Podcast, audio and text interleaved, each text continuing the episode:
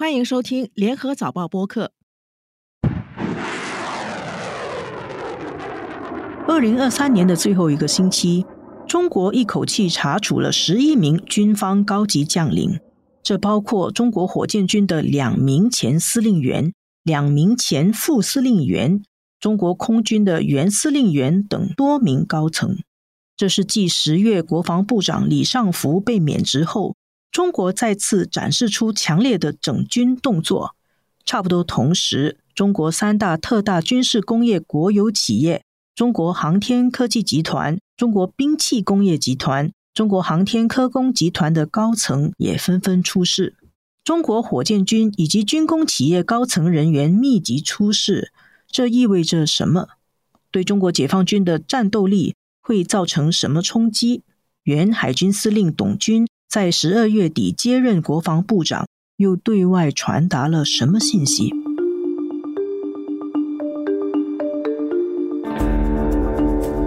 纵观天下，监测中国心跳。早报播客东谈西论，每周和你一起探讨国际热点话题。各位听众朋友们好，我是联合早报副总编辑韩永红。今天和我们在线的是联合早报驻北京记者余泽远。泽远你好，你好永红。二零二三年中以来啊，中国掀起了很大规模的军队的反腐行动。到现在，除了国防部长李尚福在去年十月被免职，在二零二三年十二月又有十一名的军方的高级将领显然是出事了。出事的那些将领里面有很多都是来自解放军火箭军的将领，然后也有一些人跟中央军委装备发展部有关系。我首先问你一个趋势性的问题哦，这么多的军方将领出事，而且有很多是跟火箭军、跟军队的装备领域有关，我们从这边其实已经可以看到是怎样的一个趋势、一个现象。这个二零二三年啊。自从国防部长李尚福出事之后啊，大家确实没有想到会有这么多的军方高级将领受到了牵连，或者说是呢出现了某种程度上的窝案呢。按照这中纪委的说法，就是说他一个大的案子联系了一串人，那可能就叫做窝案了。我们现在有据可查的至少有十一名将领，这个所谓的将领就是将军级别以上的。其中包括李尚福在内的上将就有五名啊，还有四名中将。上将是五名还是三名啊？十二月份公布的上将名单是三个人，但是呢，因为我们知道在这之前李尚福也是一个吧，还有一个火箭军没有公布的那个政委已经被免职的，他叫徐忠波，也是上将。所以就是仅仅在二零二三年这一年。这落马的十一名有据可查的高级将领中间，其中就包括了五名上将。你知道，解放军在役的这整个上将加起来也就百十来人了，这一下子就走掉了五个。我可以说是被查了五个，因为这些就是十二月底全国人大宣布罢免他们全国人大代表的资格，罢免这两个字就是一种处分了，就说明他们已经是被查了。而这种力度呢，自从习近平在二零一二年上台以后，先后查了两名中央军委的副主席，一个是徐才厚，一个是郭伯雄嘛。在他们之后，这一次查的这个级别，尤其是级别和这个规模，当年因为徐才厚和郭伯雄他们俩是分别被查的，并不是在一年之内被查的。而这一次这一年之内有这么多的高级将领落马，即使放在十八大以后。中共强力反腐的背景下来看，也是十分罕见的，所以这个真的出乎很多很多人的意料了。这说明什么问题呢？刚才永红你问的是，这是一个什么趋势呢？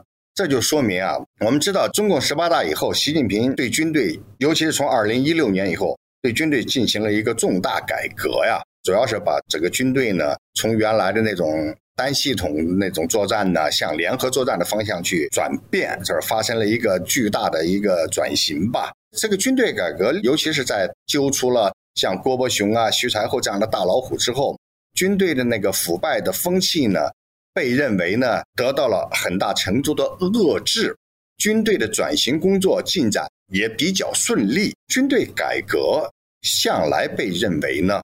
在习近平所推进的改革中是比较成功的一块。但是这一次突然间不到一年之内有这么多的高级将领落马，这是让人感觉到这个军队的问题还是不小。而这个问题主要是什么呢？啊，有人说可能是哎呀，他们是不是泄密呀？还有人甚至怀疑这么多的高级将领落马，会不会他们在暗中组织某种政治联盟啊？其实，在中共，我们知道，中共向来对军队的控制是非常严密的。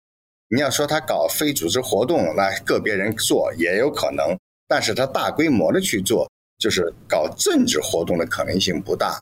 你要说泄密，你说这些人他都已经混到至少少将、中将、上将了，他如果是有意泄密的话，他能够带来什么好处呢？给个人无意中的泄密，我们说可能有，但他故意去泄密。尤其是为了利益去泄密，这个可能性也不是很大。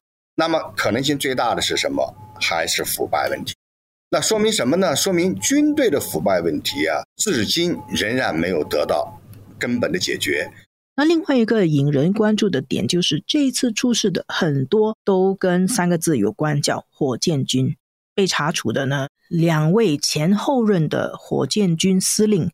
还有前后任的火箭军副司令，简直就是他们两代的司令、副司令都出问题了。然后还有跟装备发展部有关系嘛？火箭军为什么特别引人关注？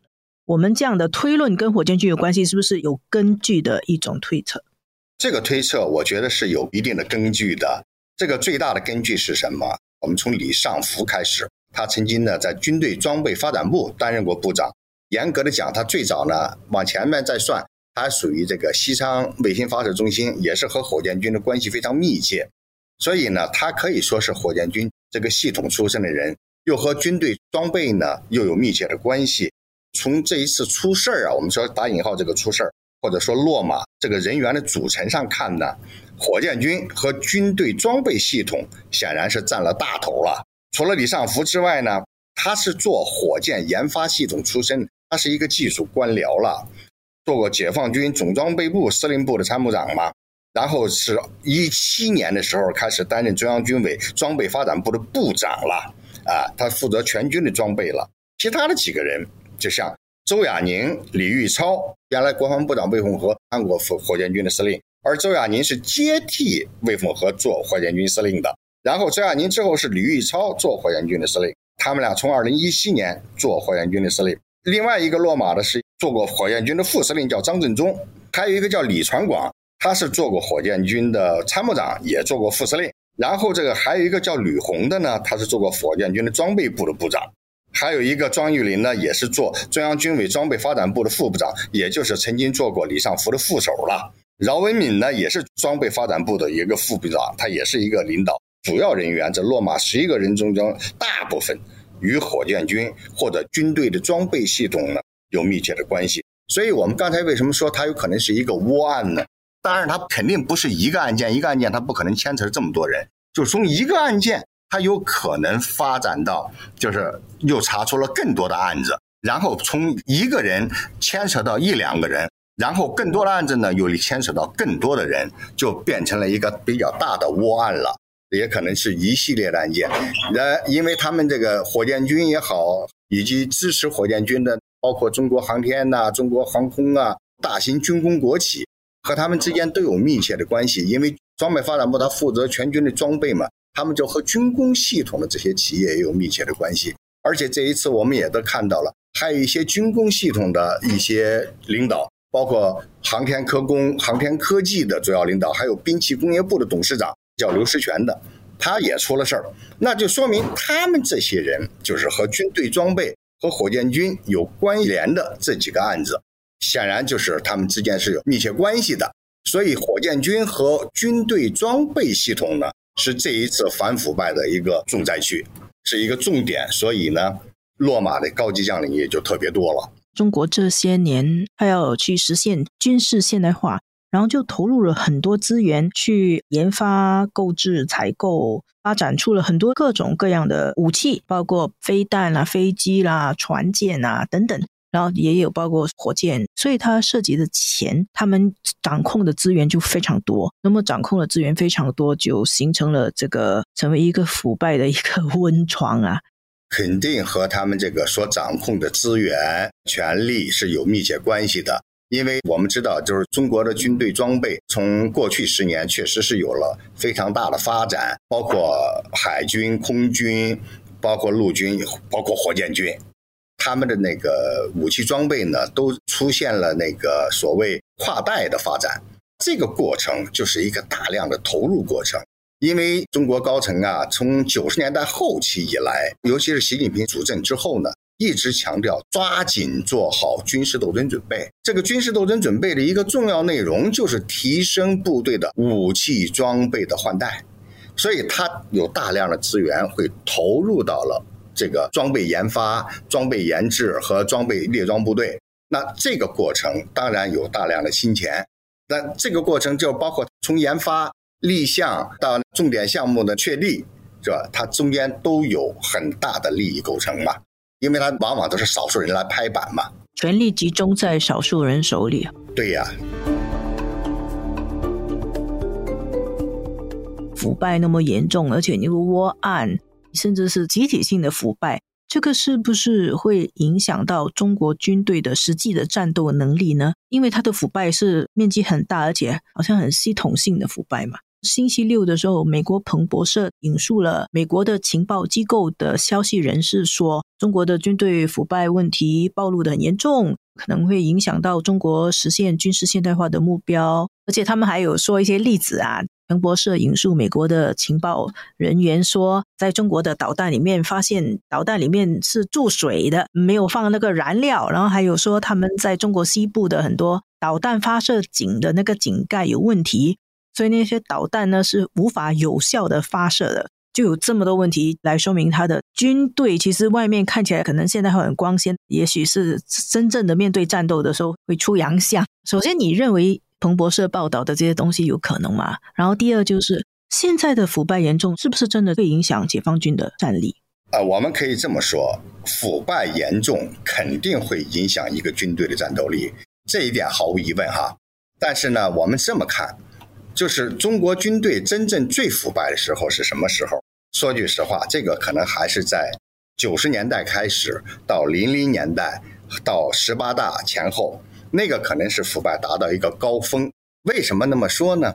因为那个时候啊，就包括我们知道，原来当年那两个落马的军委副主席郭伯雄和徐才厚，他们那个时候，如果你要从大校升为将军的话，那是要花钱的，买官。那是半公开的标价，然后这个风气呢，在军队就包括你这个基层军官，好比说你从一个连长要提到一个副营级，副营级要转到正营级，正营级转到副团级，这都是要花钱，半明码标价、半公开的交易，大家心知肚明。其实从习近平主政之后，他就大力整顿这个风气，因为我也也在军队也认识一些朋友吧，就是这个现象确实是没有了。但为什么现在这个案子又牵扯了这么多人？我们说，当然了，这第一方面说军队的腐败仍然还是一个很严重的问题，腐败不是那么容易就能够解决的。第二个呢，也说明什么呀？军队他还真的是反腐没有禁区，他不惜一下子把你这个火箭军的司令政委同时拿掉，对吧？把你原来的空军司令员拿掉，而且呢。根本没有引起任何的波澜，也没有引起太大的军内的反弹，他就能拿掉。这说明什么呢？说明第一，当然了，习近平对军队的掌控是非常的严密，就是军队它的整体秩序还算是比较稳定的。然后呢，这些高级将领说拿就拿掉了，就是全国人大一纸通告就没了。这说明他对军队的掌控能力是没有问题的。反过来证明他的权力基础是很牢固的。他的权力基础很牢固，或者说是中国军队的基本秩序还是比较稳定的啊！一下子这么多高级将领的变动，并没有在军内引起什么震动啊，或者说不安呐，甚至我外界开始都不知道这方面的信息，都了解的很少。那至于彭博社报道的，你说那导弹注水呀这些东西，当然了，我们就不敢说是真是假了，因为这个导弹注水，它能给他们带来什么利益呢？把这个导弹的那个燃料拿去卖掉挣钱吗？我估计他们可能也不需那，因为那也没有几个钱了。所以这个报道的真实性我们不做评价，我们很难证实它是真是假。但是呢，这些人出事一定和腐败问题有关。至至于和什么问题有关系，我们现在还真的不好猜测。但是我们可以判断的是，一定是一些窝案才把这些人都牵连进来了。中国高层他也有一个所谓壮士断腕的这样的一个勇气，他不管你牵涉到谁。一般来讲啊，我要按照过去的那种反腐败的规律啊，一般来说，好比说一个部队，就或者一个省，他拿掉了省长，不会同时拿掉省委书记的，或者他拿掉这个省委书记，不会同时拿掉省长的。他这一次在火箭军，他拿掉了这个司令，同时又拿掉政委，他都敢这么干，而且之前的也一起拿掉。对，连之前他都给你连根拔。就是换句话讲，他对军队的掌控严密，在一个军队的基本秩序或者是他的基本状态，还是说明比较稳定的。这一点我们可以这么说。当然了，他这个腐败的严重程度，他如果没有真凭实据的话，他也不会轻易动这么多人。就换句话说，另一方面也确实说明他这个军队腐败程度仍然比我们想象的可能还要严重。因为大家以为军队通过改革，通过这么多年的强力反腐，应该有很大的变化了。中国中共的解放军报还发了一个评论文章呢，说的军队的反腐败斗争已经取得了压倒性的胜利。他大概是指把这些人端走了，就一锅端端就取到了压倒性的胜利。对。一方面有这个含义，就是说又打掉了一批腐败分子，取得了压倒性胜利。另外一个，这个和中共中央习近平对中国整个反腐败形势的判断也有关系，因为他对中国整个反腐败形势已经取得压倒性的胜利。但是呢，反腐败斗争的形势，他还有一句话，就是反腐败斗争的形势依然严峻复杂，然后腐败的存量和那个清除腐败存量。控制腐败增量的这个任务仍然十分艰巨。就换句话讲呢，这个反腐败永远要吹冲锋号，永远在路上，永远不能够停止。啊，这是他们的这官方对中国腐败目前反腐败斗争形势的一个基本判断了。不过这样还是对他们的军队的战力是会构成影响。那当然了，你要腐败多了，说句实话，谁会卖命去打仗呢？对吧？现在在开那个中纪委全会吗？第三次全会，二十届中共中央纪委第三次全会召开。大概会对于什么情纲？他不会了，他们内部可能会通报，但是公开不会谈到。公开谈就是给他一个个别处分的结论出来了，就是中纪委有一个通报，叫秦刚问题的通报，或者中纪委一个通报李尚福问题的通报。但对李尚福对军队高级将领，中纪委向来不会，或者是官方向来不会描述他的具体的涉案情节的，一般不说具体情节。那个涉案情节一般不暴露，但其他的他可以说一些涉案情节。秦刚啊，其他就是非军队人员啊，案件他会是具体涉案，尤其是到时候你假如要是进入司法程序的话。他早晚他要给你进行一个审判嘛？那个审判结果，你到底是犯了什么罪呀？收了多少钱呢？那个亲戚亲友又收了多少钱呢？这都得说呀。不正常男女关系，法律不管不正常男女关系的，那个男女关系这个事儿是由党纪处分啊，法律不管啊。泽远，二零二三年十二月底，在中国军方宣布罢免多名。解放军军事将领的人大代表资格之前，其实他们也任命了新的国防部长啊。我们知道，原来的国防部长李尚福，他是在十月底的时候被罢免，然后隔了两个月，十二月的时候，中国就宣布原来的海军司令员董军接任国防部长。那么呢，有些人解读说，哇，这个海军出身的高级将领第一次做国防部长，这个是不是表示中国在？海上斗争上面会有动作啊，比如说在南中国海啊、台海方面会有动作，就有一些这样子的解读。你的看法呢？这个董军担任国防部长，确实是中国的海军司令啊，海军出身的高级将领，第一次担任国防部长。但是呢，你说是对南海和东海或者台海局势有什么影响？我觉得那可能联想稍微多了一点点。他们就说，因为菲律宾现在跟中国的局势很紧张，两岸局势很危险，要放一个海军的去做国防部长。这样，如果真是那样的话，我们另外一种解释也可以说得通的，就是说让海军司令去处理这个与菲律宾呐或者和台湾海峡之间的事务也更好。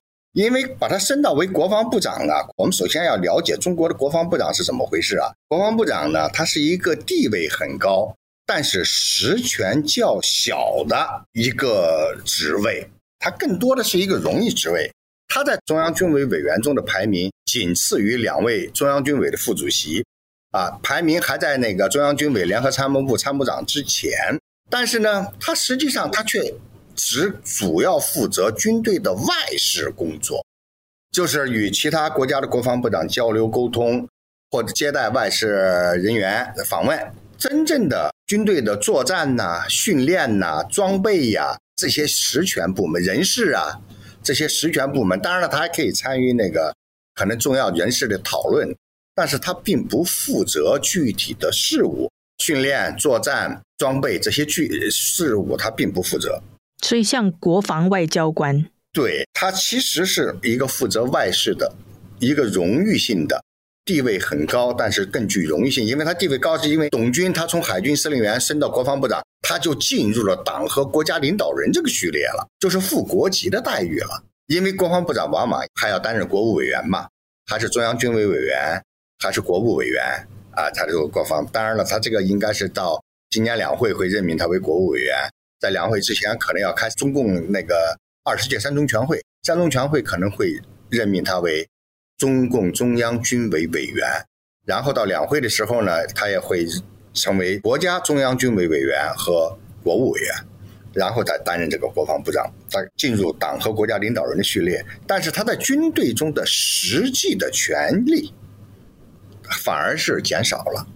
所以呢，他对于这个南海啊、东海啊、台海、黄海啊，对于海军呢影响不是特别大。但是，他对海军来说是一个鼓励，因为毕竟他进入党和国家领导人这个行列了嘛。而海军这几年的发展和火箭军相比，我们刚才说火箭军有那么多的高级将领落马了，而海军这几年的发展却是被认为每年海军它的装备，呃，像下饺子一样的那个不断的新军舰入役。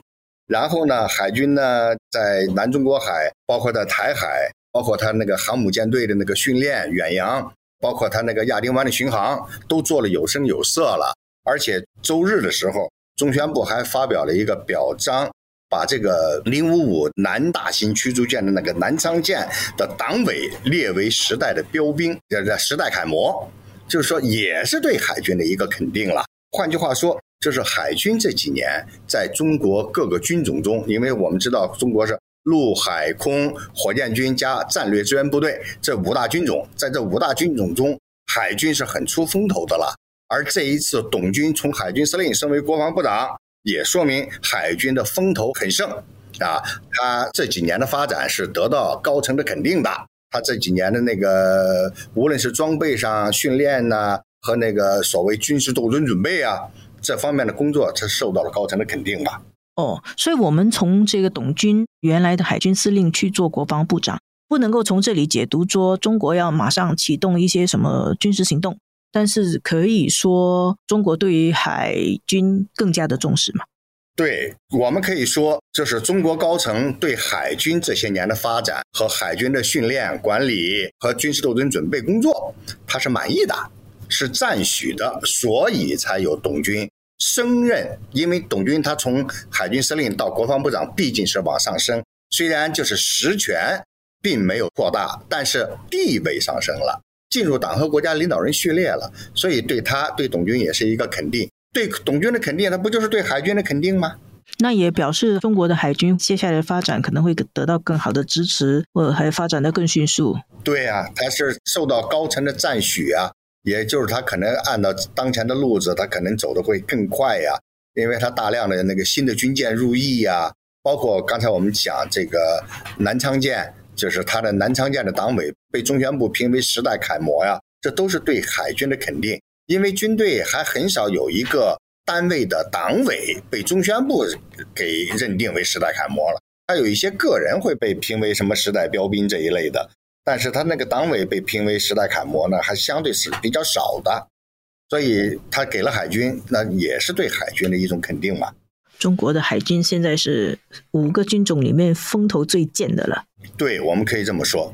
谢谢泽远给我们非常生动又深入浅出的一个解析。谢谢永红。